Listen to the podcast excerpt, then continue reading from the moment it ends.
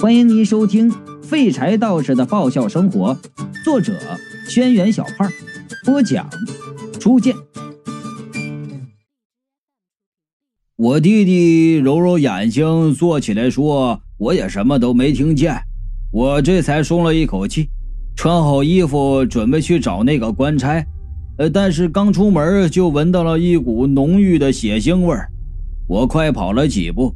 跑到可以看清楚一楼状况的地方一看，就看到了一个官差的尸体。呃，他死在了一楼的大厅里。这时候啊，男人头往回一望，呃，就是咱们放饭桌的那里。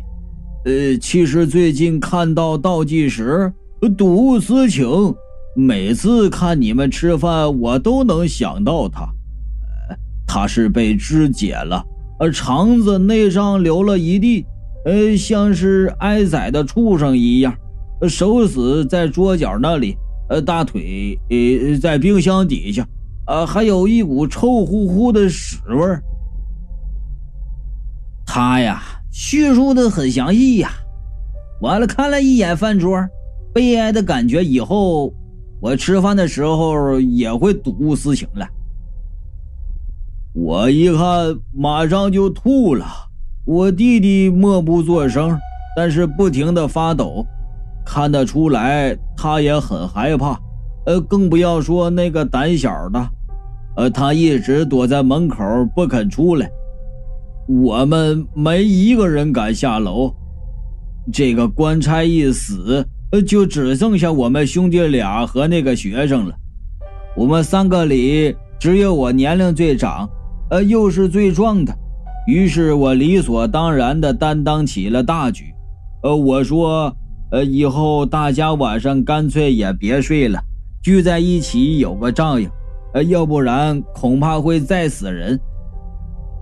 王亮点头说：“对，聚在一起比较安全。”男人头说：“我也觉得我这个提议不错。”呃，可是遭到了一个我完全想不到的人的反对。哎，哎，那你现在活着的人，除了你弟弟，就是那学生，那反对的还能有谁呀？我就说了，难不成是那地下碎尸忽然站起来说我反对吧？啊，都那德行了，反对无效。我本以为，就算反对，也应该是我弟弟反对。呃，关武虽然和家里人亲近，但是和外人总是透着一股距离感。这两天那个学生要和我们一起住，他表面上没说什么，其实已经有点不高兴。男人头说：“呃，可是没有想到，呃，这时候反对的不是我弟弟，呃，反而是另外一个人。那个学生，王亮说。”这就奇怪了，他孤身一人，应该最害怕。现在这个时刻，应该是和你们聚在一起，以防再发生什么事情。为什么还要脱离你们一个人住呢？男人头道：“呃，当时我也是这么问那个学生，呃，那个学生却说，现在活着的只剩下我们三个人，而你们又是兄弟，呃，若我和你们一起住，等真遇到了危险。”你们难保不会把我推出去自己逃命。我本来是好心邀他和我们一起，结果看他这个样子，把我气得要死。我就说道：“啊，好，既然你这么说，那我们就分开住，你不要后悔。”呃，然后我们就把随身带着的干粮，呃，分了三份，给那个学生一份，我和我弟弟拿了两份。等我们分完东西，那学生就自己找了个屋子进去。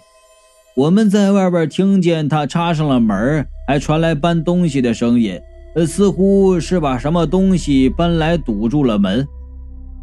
完了，我说的，按照侦探小说死亡定律，落单的就得死，这学生肯定就是下一个死的。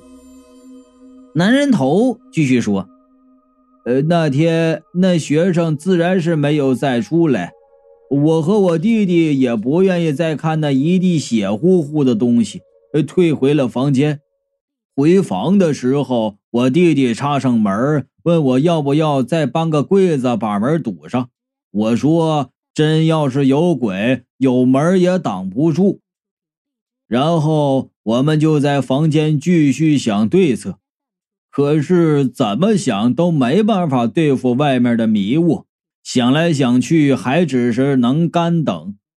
我弟愧疚的对我说：“哥，都是我连累了你，要不是你送我，你根本就不会遇到这种事儿。”我说：“现在说话还有什么用？反正已经到这份上了，咱俩又是兄弟，呃，大不了一死，死在一块儿能做个伴儿，也算是对得起爹娘出门时的嘱咐了。”我弟弟听了这话更是难受，我安慰他说：“咱们死在一起，要是来世投胎还能做兄弟。”我弟就说道：“哥，那你把那护身符带好。”我听他这一而再、再而三的提起这个护身符，觉得十分好笑，就说：“你一个读书人，不是讲究什么不与什么怪神啊、鬼什么的吗？”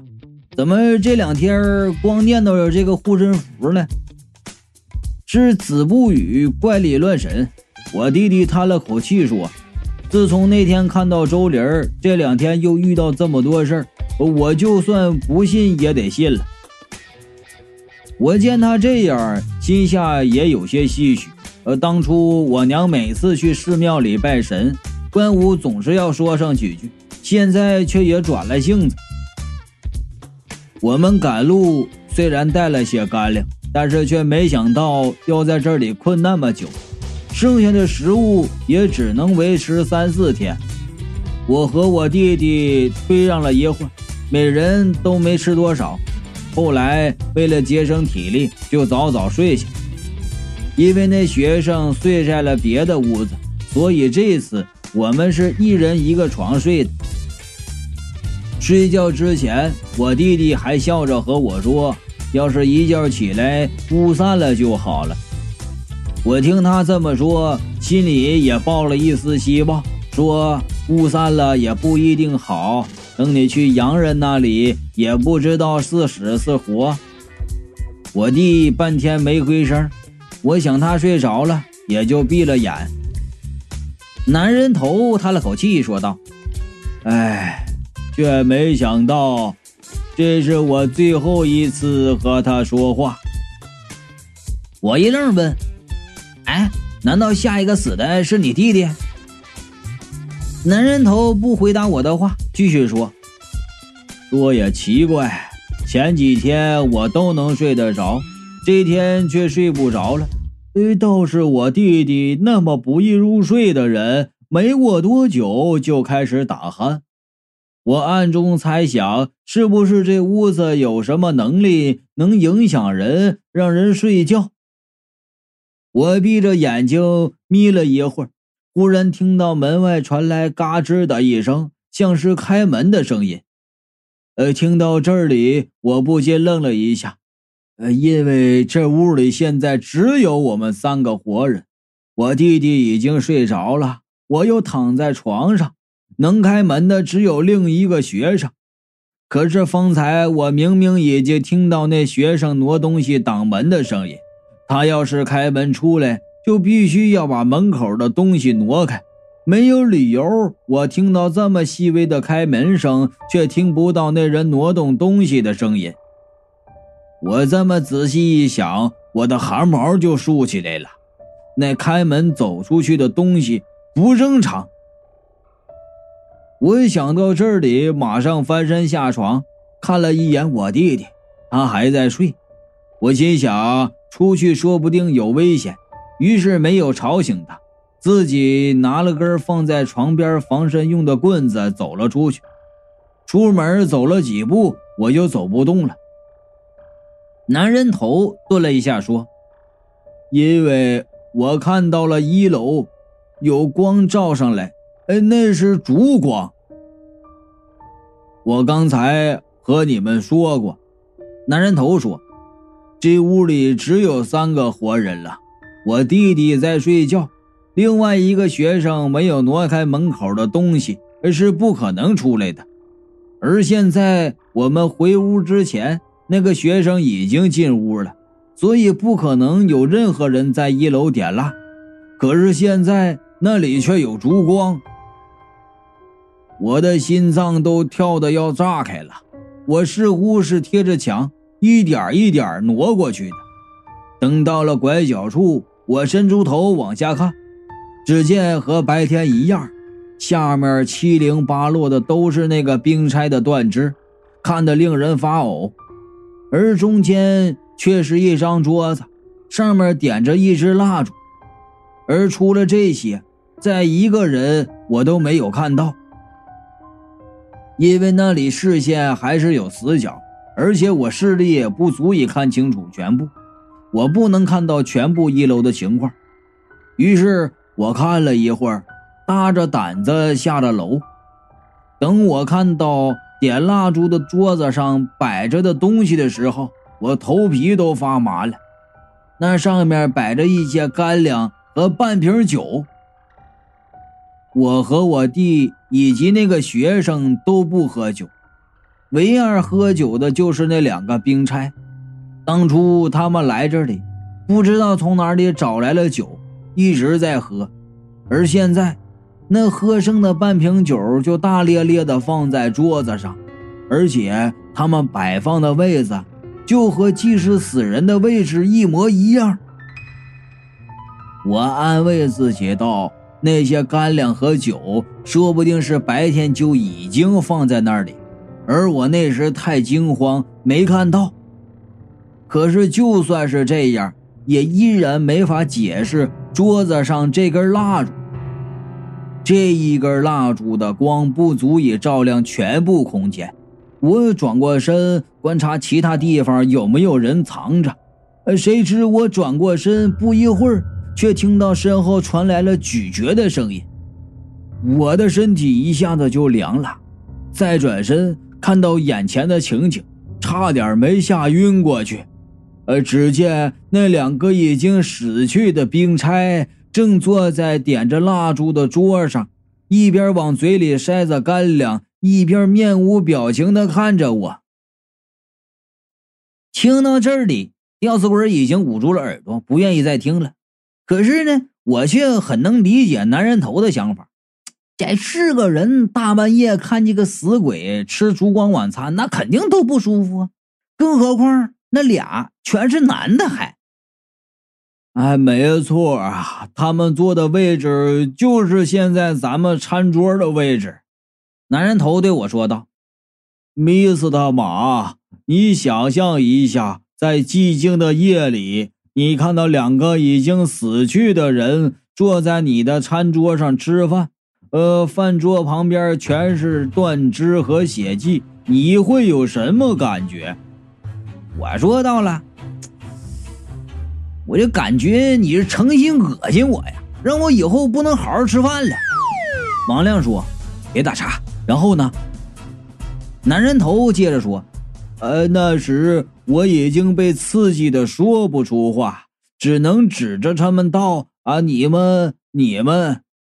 那两个兵差忽然咧开嘴，啊，怨恨的盯着我，那目光盯得我浑身发毛，呃，心里只有一个念头：他们已经变成了恶鬼，要来害我。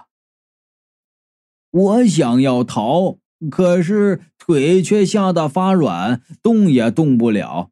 呃，就在此时，我忽然听到楼上传来一阵急促的脚步声。与此同时，那两个鬼差一起咧开了嘴朝我笑。我弟弟过来了，我身体一个机灵，马上反应过来，大喊一声：“关武，别过来！”然后转过身往外跑。可也就是在转身的一刹那，我感到脖子一凉，然后就觉得自己飞了起来。我看到我弟弟跑到楼梯口喊了一声“哥”，然后我就落在了地上。又看到了一个穿着我的衣服的身体倒在地上，可是那身体却没有头。我弟弟给我的护身符掉出来。我咕噜咕噜的滚了几圈，滚到了那个护身符上，然后我就眼前一黑，什么也看不到了。吊死鬼虽然捂着耳朵，可是显然什么都听见了。然后就问：“然后呢？你死了没？”我就说了：“他头在这里转悠呢，你说他死没死？”男人头道：“呃，等我醒来以后，已经不知道过了多久。呃，睁眼一看，我发现我依然在那个房子里，呃，可是周围的摆设……”和我们第一次见的一模一样，桌子上没有白酒，地上也没有那个兵差的尸体。我想去看看我弟弟怎么样，呃，想用手掌撑着身体起来，一撑就又觉得不对，低头一看，我竟然已经连身体都没有了。那之后你就变成这样了？王亮问。那你弟弟和那个学生怎么样了？呃，之后我听附近的鬼说，那几天确实在前面不远处发现了一具被雷劈的人的尸体。呃，可是我弟弟和那个学生却生死未卜，两个兵差的尸体也消失的无影无踪，房子门口的石狮子也不见了。这小二楼看起来。就像是个普通的房子，呃，要不是我已经变成了一个人头，我真会怀疑那天经历的一切只是一个梦。男人头说：“我知道这里面肯定有什么蹊跷，所以我在这里等了一百多年，希望能找到我弟弟的下落。”我就说了。哎，都过了一百多年了，你弟弟就算是当时侥幸活下来，现在也早死了。男人头叹道：“哎，活要见人，死要见尸。我从家里出来就是为了陪他，现在一天没有看到他的尸骨，没有弄清楚事情的真相，我就没脸下去地府见我的爹娘。”你这样等下去，什么时候才是个头啊？王亮又说：“一百多年，不要说你弟弟，你爹娘早就投胎了。”男人头说：“可是我已经等到了，现在这白雾和那次一模一样，我有点发毛啊！哎，你是说我们会像你们上次一样，一个一个死掉？”男人头说：“你们走不出去，这白雾已经很能说明问题。”他叹了口气说：“你们还是准备后事吧。”可是白雾在你们那时是倒数到零才出现的，为什么这时这么快就出现了？王亮说：“为什么这一次这么早就出现了？还有，他困住的人难道是有选择的？你们在小二楼住，看到数字情有可原。”可是我最初看到的倒计时的时候，我还不认识你们呢。这房子也是与时俱进啊，科技发展到现在了，他要还是打雷，肯定是行不通啊。我就说了，哎，实在不行啊，我就买个避雷针顶头上，我就不信他还能劈肉啊。哎，至于看倒数数，我看着王亮说，命运这东西很难说的。哎，说白了就是你点背就撞上了。雷迪嘎嘎在一旁舔着棒棒糖，呵呵呵的笑，然后说：“哎哎，就是啊，就是啊，就什么呀？你能听懂我们说什么吗？”我看了一眼雷迪嘎嘎，忽然觉得呀，他手上的棒棒糖挺奇怪的。哎，这糖你从哪儿来的？雷迪嘎嘎说：“哎，我刚才哎，我去村子小卖部的姐姐给我的。”刚才，我听到这话愣了一下，然后问道：“这两天一直这么大雾，我们走了半天都走不出去，你从哪儿到小卖部的？”雷迪嘎嘎斜眼看着我，啊，目光充满鄙视。小卖部在哪里，就走到哪里呗。我心里一惊啊，这雷迪嘎嘎，莫非是真人不露相啊？